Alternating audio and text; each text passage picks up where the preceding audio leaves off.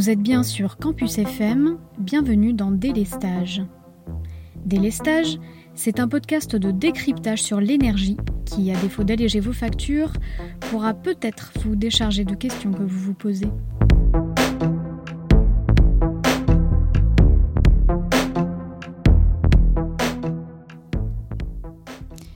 Dans ce deuxième épisode, consacré aux énergies renouvelables, nous aborderons l'énergie du vent et les possibilités qu'elle pourrait offrir à l'avenir d'un point de vue énergétique.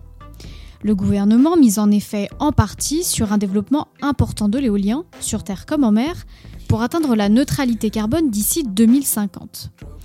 Mais malgré les ambitions affichées, la France est encore loin derrière les objectifs d'installation qu'elle s'était fixés, l'éolien en mer n'en étant même qu'au démarrage. Alors pourquoi la France traîne-t-elle autant des pieds? Quels sont les obstacles à l'installation de l'éolien sur le territoire? Existe-t-il, comme pour les panneaux solaires, des raisons objectives à ne pas y aller trop franchement? Pour tenter de répondre à ces questions, j'ai de nouveau interrogé Jean-François Georgis, enseignant-chercheur à l'université Paul Sabatier de Toulouse. Bonjour Jean-François Georgis. Bonjour Rachel. On vous connaît déjà pour nous avoir parlé d'énergie solaire. Alors je le rappelle, vous êtes enseignant-chercheur au laboratoire d'aérologie de l'université Paul Sabatier à Toulouse. Et aujourd'hui, nous allons parler d'énergie éolienne. Ma première question, finalement, elle est toute simple. Comment transforme-t-on de l'énergie du vent en électricité? Alors ma réponse sera également très simple. Le principe de fonctionnement d'une éolienne est relativement simple. Lorsque le vent est suffisant, euh, il faut une vitesse de vent au minimum de 10 km par heure, les pales de l'éolienne vont être entraînées dans un mouvement de rotation et font tourner un axe que l'on appelle un arbre euh, qui relie les pales à une génératrice de courant.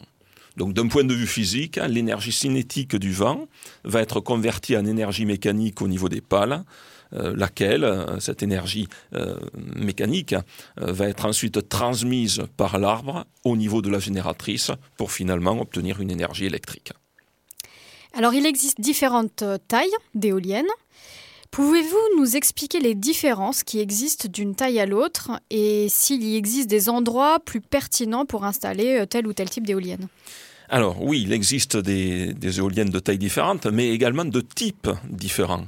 Euh, les plus répandues et les plus connues sont celles que l'on dit à axe horizontal, c'est-à-dire celles pour lesquelles les pales euh, tournent autour d'un axe horizontal.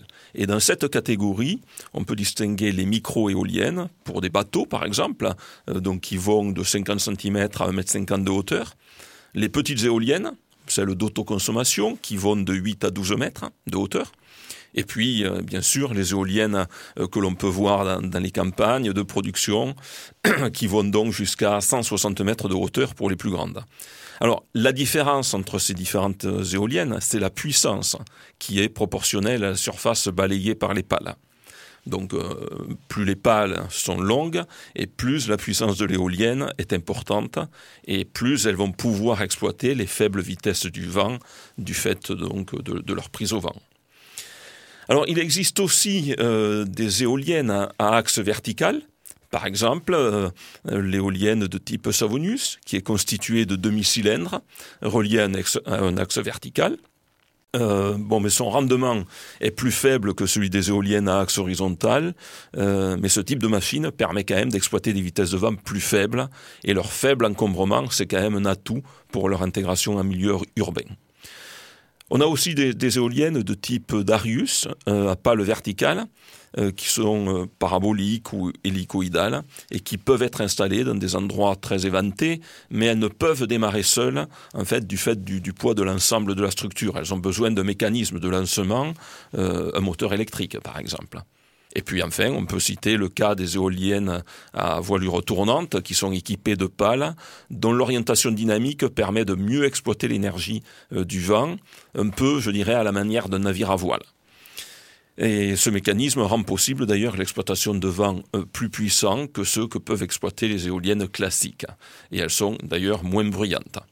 Et puis enfin, il existe des projets d'éoliennes un peu plus insolites, comme des éoliennes volantes ou à cerf-volant. Mais en tout cas, puisque vous me demandez euh, les, sites euh, euh, privilégiés pour leur installation, bah, je dirais que quel que soit le type de ces éoliennes, un bon site est d'abord caractérisé par des vents fréquents, régulier et dont la direction est relativement constante. Parce que l'alternance de vents violents et de périodes de temps calme, c'est en effet préjudiciable, car ça génère des turbulences qui peuvent, je dirais, user prématurément certains composants mécaniques de l'éolienne. Donc il faut éviter les sites à proximité d'obstacles comme les bâtiments ou les arbres qui pourraient générer ces, turbulences. Alors certains sites sont particulièrement propices aux éoliennes, comme par exemple entre deux montagnes ou, collines, euh, puisque par effet Venturi, c'est-à-dire par un effet de, goulot, euh, l'air y est accéléré en gardant une direction constante.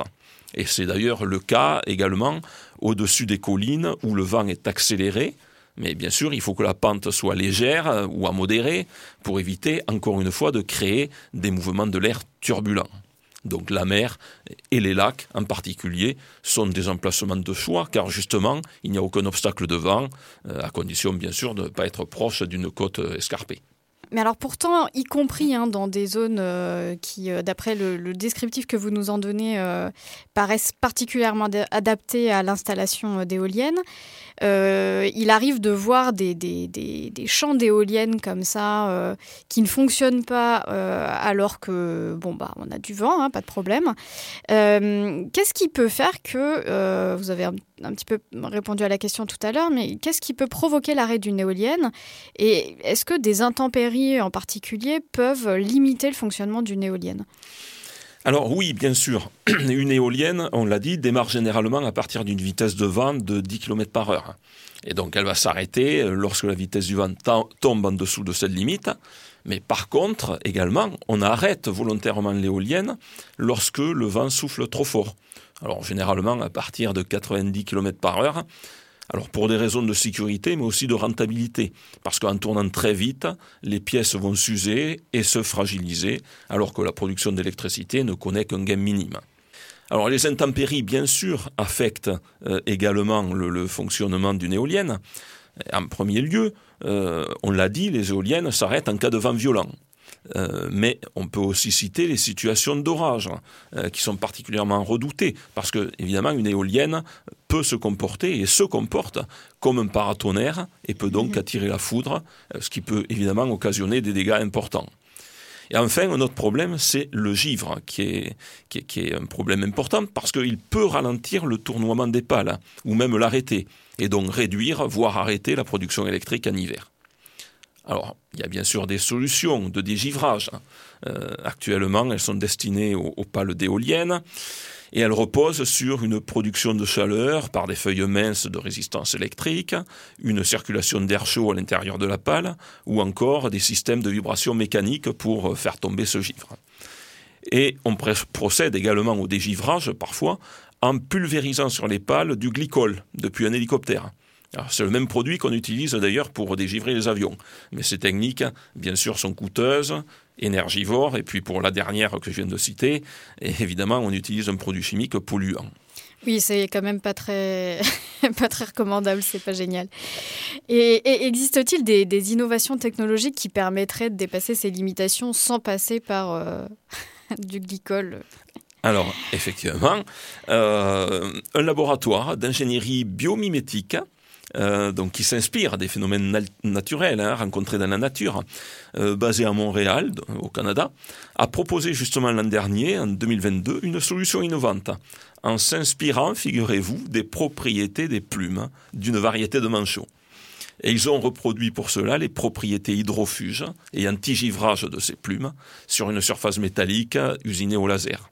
Et donc, euh, ils testent actuellement différents types de configurations de, de nanorainures sur des plaques d'acier inoxydable pour chercher euh, justement la géométrie optimale. Un bel exemple de biomimétisme en tout cas. Absolument. Alors, la technologie éolienne est considérée comme euh, très mature et on est aujourd'hui capable d'aller chercher du vent de plus en plus haut. Avec cette donnée en tête, existe-t-il réellement des régions en France peu propices à l'éolien hors euh, zone que vous avez décrit en particulier, donc proche des arbres. Euh, et bon, je ne vais pas vous répéter, mais ce que vous avez dit tout à l'heure. Bah, en tout cas, il y a une région dans laquelle il n'y a aucune éolienne, c'est l'ancienne région Aquitaine. Alors pourquoi? Bah, il y a plusieurs raisons. D'abord, manque de vent, même si la problématique, comme vous l'avez dit, se réduit maintenant, euh, puisqu'il existe des éoliennes puissantes et de grande taille. Mais autre raison, c'est qu'on a un habitat dispersé et on ne peut pas installer d'éoliennes à moins de 500 mètres d'une habitation. on a aussi présence de bases militaires et on ne peut pas installer d'éoliennes à moins de 10 km d'un radar, euh, ni dans les zones, bien sûr, d'exercice militaire. Et on a aussi beaucoup de forêts donc avec les risques d'incendie associés. Il faut donc protéger la biodiversité. Et puis la réglementation protège les zones de protection naturelle, euh, les sites classés, mais également du patrimoine. Les bâtiments historiques sont nombreux également en Gironde. Donc vous voyez que euh, ben, toutes ces considérations font de l'Aquitaine, euh, par exemple, une région peu propice à l'éolien l'éolien, donc en plus de ne pas pouvoir l'installer là où on veut, on lui reproche euh, beaucoup de choses, parmi lesquelles des choses tout à fait avérées, des impacts sur l'environnement, comme ben, une qualité d'un paysage modifié par exemple, sur la faune, puisque les éoliennes peuvent sensiblement perturber les voies de migration des oiseaux et causer une surmortalité des chauves-souris, ou encore du bruit, bien qu'à 500 mètres d'une éolienne, normalement il, est inaudible, enfin une éolienne est inaudible. Quel que soit le lieu d'implantation d'une éolienne, euh, bon, les mêmes problématiques se posent et comme vous l'avez dit, il existe pourtant des zones totalement dépourvues d'éoliennes. Vous avez cité euh, l'ancienne région Aquitaine, mais il y en a d'autres comme la région Auvergne-Rhône-Alpes ou encore euh, la côte sud-est de la Méditerranée. Deux régions qui sont pourtant très venteuses.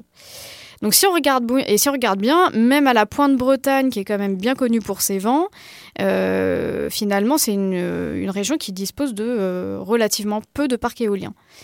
Euh, au contraire, d'autres régions comme les Hauts-de-France ont permis beaucoup, beaucoup d'installations. Donc il existe globalement une forte opposition à l'éolien terrestre. Euh, on peut dire que 70% des Français sont favorables au développement de l'éolien sur le territoire. Euh, pourtant, 70% des projets éoliens font l'objet de recours juridiques. Euh, j'ai beaucoup aimé ce, cette opposition de chiffres. à quoi, cela est-il dû, à votre avis? Est-ce qu'il y a un problème de foncier, de volonté politique dans certaines zones? Comment vous expliquez ça?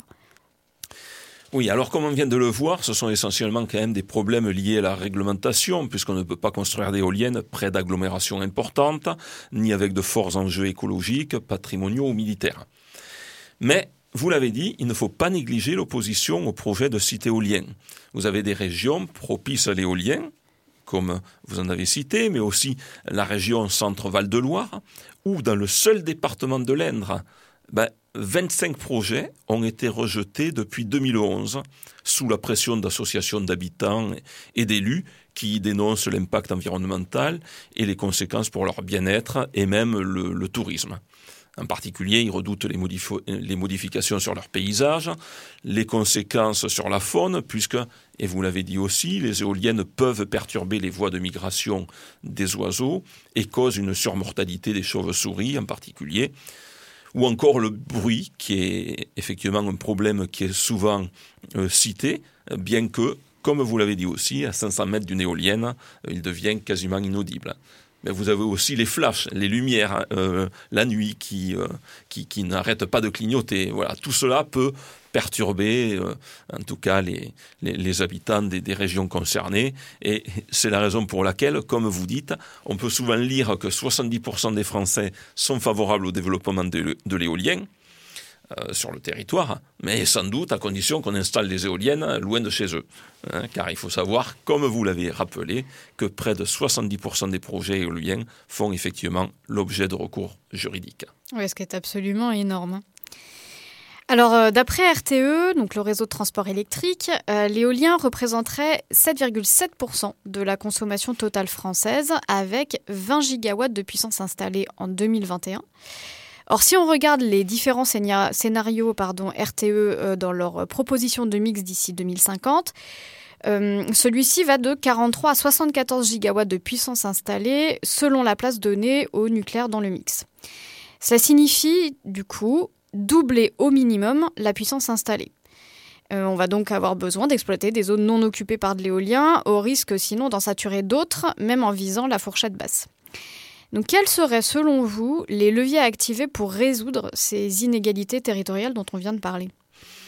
Alors je dirais, tout dépend de la nature de ces inégalités territoriales. Si ces inégalités sont liées à la ressource vent ou à un site géographique particulier, comme on a pu le dire, une zone militaire, une forêt, un site classé, évidemment on ne peut pas grand-chose. Mais, comme on l'a dit précédemment, ce sont quand même plutôt des inégalités qui sont liées à l'acceptabilité des, projets éoliens par la population. Et donc, en novembre dernier, ben, le projet de loi d'accélération des énergies renouvelables, qui a été débattu au Sénat, euh, notamment pour lever les freins au développement de l'éolien, a permis de, faire émerger quelques mesures, et parmi ces mesures, il a été proposé d'empêcher un droit de veto des élus locaux sur les projets éoliens terrestres, et le Sénat a supprimé la règle des 40 km de distance minimale euh, des côtes pour euh, l'implantation des parcs éoliens en mer. Il a même d'ailleurs été proposé de réduire et simplifier les procédures administratives pour construire euh, des parcs éoliens. Et pour les riverains, il a été proposé de leur faire bénéficier de ces nouvelles installations en réduisant leurs factures d'électricité. Mais est-ce que cela sera suffisant?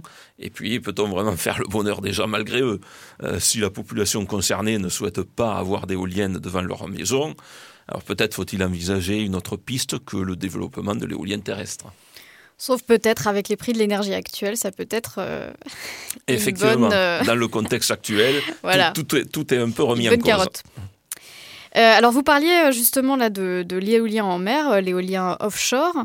Alors on peut se dire que pour contrecarrer l'opposition et peut-être un peu calmer les esprits, développer de l'éolien en mer, pourrait être une solution un petit peu plus acceptable. Est-ce que vous pouvez un petit peu nous parler de, de, cette technologie? Quelles sont ses particularités par rapport à de l'éolien onshore, donc sur Terre? Alors, en mer, évidemment, les vents sont plus forts et plus réguliers.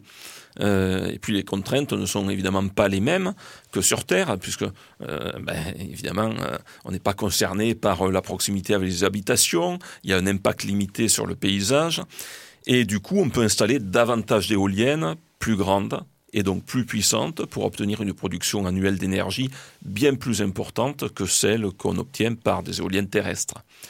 Bon, cependant, euh, compte tenu des fonds marins, et des conditions météo évidemment plus rigoureuses que sur Terre et qui, les exposent à des vagues, euh, des vents violents et puis au sel. Euh, leur installation est plus complexe et nécessite des, matériaux plus résistants. et donc, forcément, ça se répercute sur les coûts d'installation et de maintenance. Alors pourtant, la France euh, est quand même dans une situation particulièrement euh, luxueuse en termes de, mer et d'océan, puisqu'elle est euh, bordée par la Méditerranée, l'océan Atlantique, la Manche, même un bout de mer du Nord. elle serait l'une des mieux dotées en potentiel d'installation éolien en mer. Et pourtant, les projets offshore peinent à sortir dans notre pays. Et quand on compare ça à la Grande-Bretagne, par exemple, euh, bah, avec qui on partage euh, la Manche, euh, eux l'ont beaucoup, beaucoup plus développé. Qu'est-ce qui explique ce retard français? Alors oui, vous avez entièrement raison, la France dispose d'une façade maritime étendue et bien vantée. Et d'ailleurs, c'est pour cela que sept parcs éoliens posés en mer c'est-à-dire à proximité des côtes, avec un socle à moins de 50 mètres de profondeur, sont en cours de développement dans la Manche et sur la façade atlantique. Alors, on peut citer Saint-Nazaire, Saint-Brieuc, euh, Courseulles-sur-Mer, Fécamp, Dunkerque, Dieppe, et puis les îles Dieu et de Noirmoutier.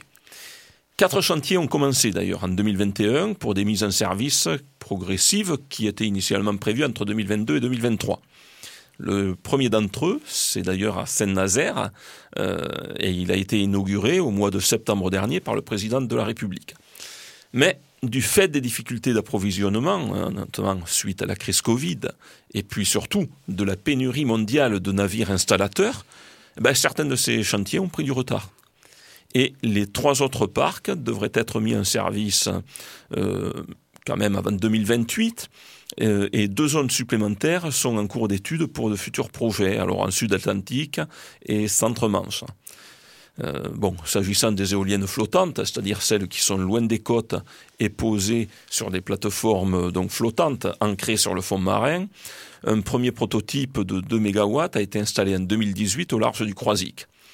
Et trois fermes pilotes d'éoliennes flottantes sont aussi en cours de développement pour une installation prévue en 2024 en Atlantique et Méditerranée, en particulier euh, autour de Leucate, le Barcarès, Gruissant, Fosse-sur-Mer.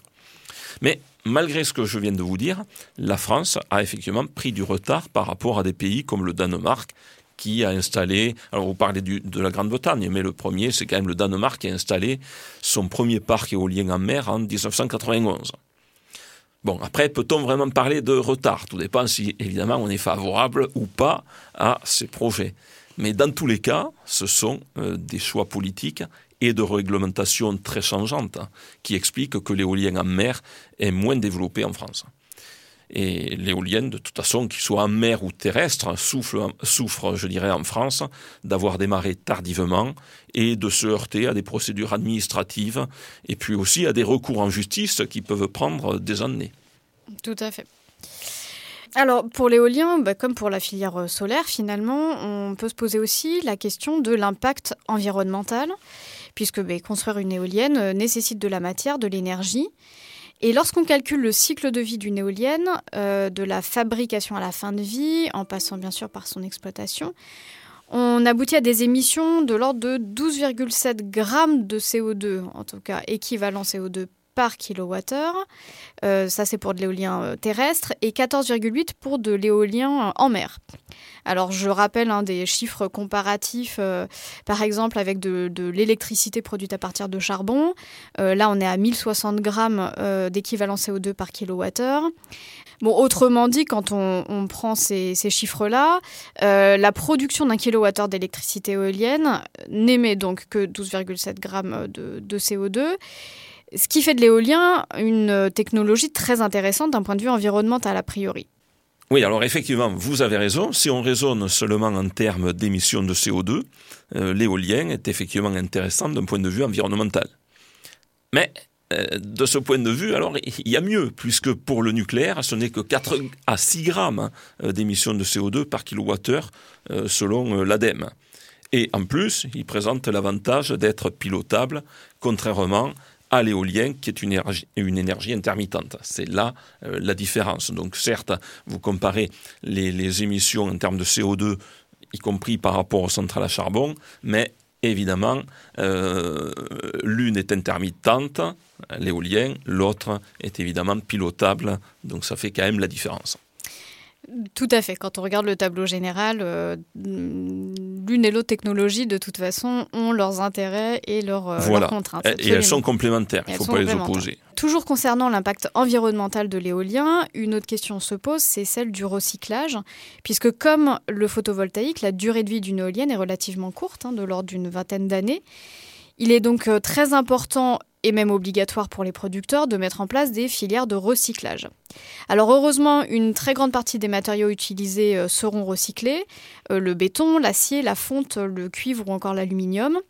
Mais il reste quand même un problème euh, qui concerne surtout l'éolien offshore, qui utilise des aimants permanents fabriqués à partir de terres rares. Est-ce que vous pouvez nous en dire un petit peu plus sur ce sujet? Déjà peut-être à quoi servent ces aimants, si on pourrait s'en passer? Et, sinon, est-ce qu'on ne risquerait pas, euh, dans ce cas-là, de, retomber dans une dépendance énergétique vis-à-vis de la Chine, plus particulièrement, euh, qui euh, détient 70% des terres rares dans le monde? Alors effectivement, pour produire du courant électrique, il faut d'abord savoir qu'on doit créer un champ magnétique. Hein. Et pour cela, on a forcément besoin d'utiliser des aimants, qui sont des éléments essentiels d'un générateur électrique. Les aimants dits permanents sont composés de terres rares, oui, effectivement, comme le néodyme, et sont caractérisés par leur très longue longévité, euh, d'où leur nom, c'est au moins trois siècles, et sont au minimum dix fois plus puissants que des aimants classiques. Ils permettent euh, d'améliorer les rendements de conversion d'énergie, de réduire le poids et les besoins de maintenance, et également d'allonger la durée de vie des systèmes qui les utilisent. Mais les terres rares ne sont pas une obligation pour faire fonctionner les éoliennes. D'ailleurs, euh, seules les éoliennes euh, offshore et 6% des éoliennes terrestres euh, nécessitent l'utilisation de terres rares. Et des études sont actuellement menées pour diminuer cette quantité de terres rares dans les éoliennes, et elles ont abouti notamment à la création de générateurs à aimants permanents avec ce qu'on appelle un multiplicateur de vitesse et qui contiennent jusqu'à 85% de terres rares en moins par rapport aux générateurs à aimant, à aimant permanent et qui sont entraînés directement. Donc l'avènement, je dirais, des matériaux supraconducteurs et la commercialisation des aimants permanents sans terres rares à base de ferrite devrait pouvoir changer la donne euh, dans les années à venir.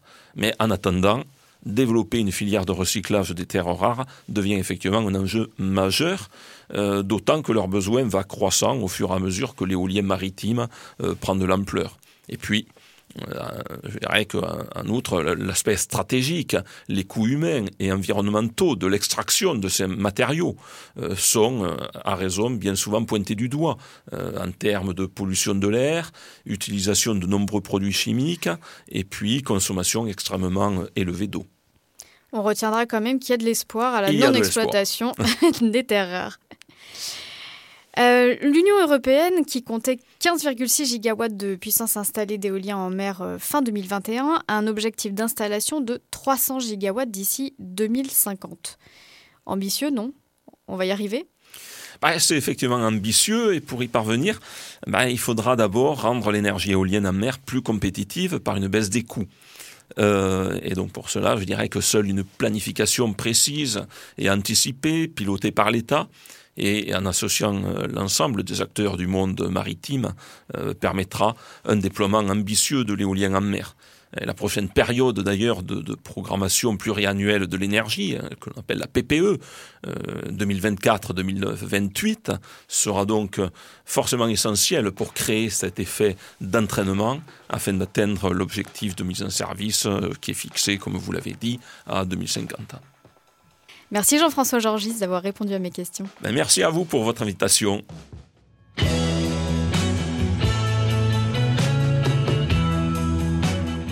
Voilà, c'est la fin de ce neuvième épisode. Merci de l'avoir suivi. J'espère qu'il vous aura intéressé et éclairé. En résumé, l'éolien reste une énergie très intéressante et d'avenir pour la France. Non sans poser plusieurs problèmes, les freins économiques et techniques pourraient bien être levés à moyen terme. Par ailleurs, le potentiel d'installation sur le territoire, y compris maritime, est important et pourrait contribuer à apporter une réponse aux enjeux environnementaux et d'indépendance énergétique qui se posent aujourd'hui. Reste à les rendre socialement plus acceptables, en les décorant, qui sait, ou à quand une éolienne transparente Et justement, pour la recommandation culturelle du jour, je vous propose d'aller regarder le travail du designer Dan Rosegaard. Il a mis au point un dispositif lumineux qui consiste à faire en sorte que des éoliennes se rejoignent par des faisceaux lumineux verts. Alors la nuit, ça fait son petit effet Star Wars, c'est franchement pas mal. Et sinon, pour tous ceux qui trouvent qu'une éolienne nous gâche le paysage, les exemples de peinture sur éolienne ne manquent pas. Je vous ai glissé plusieurs liens dans la description de l'épisode. Délestage est un podcast réalisé, monté et présenté par moi, Rachel Safar, on se retrouve dans deux semaines, même jour, même heure, pour un nouvel épisode sur Campus FM.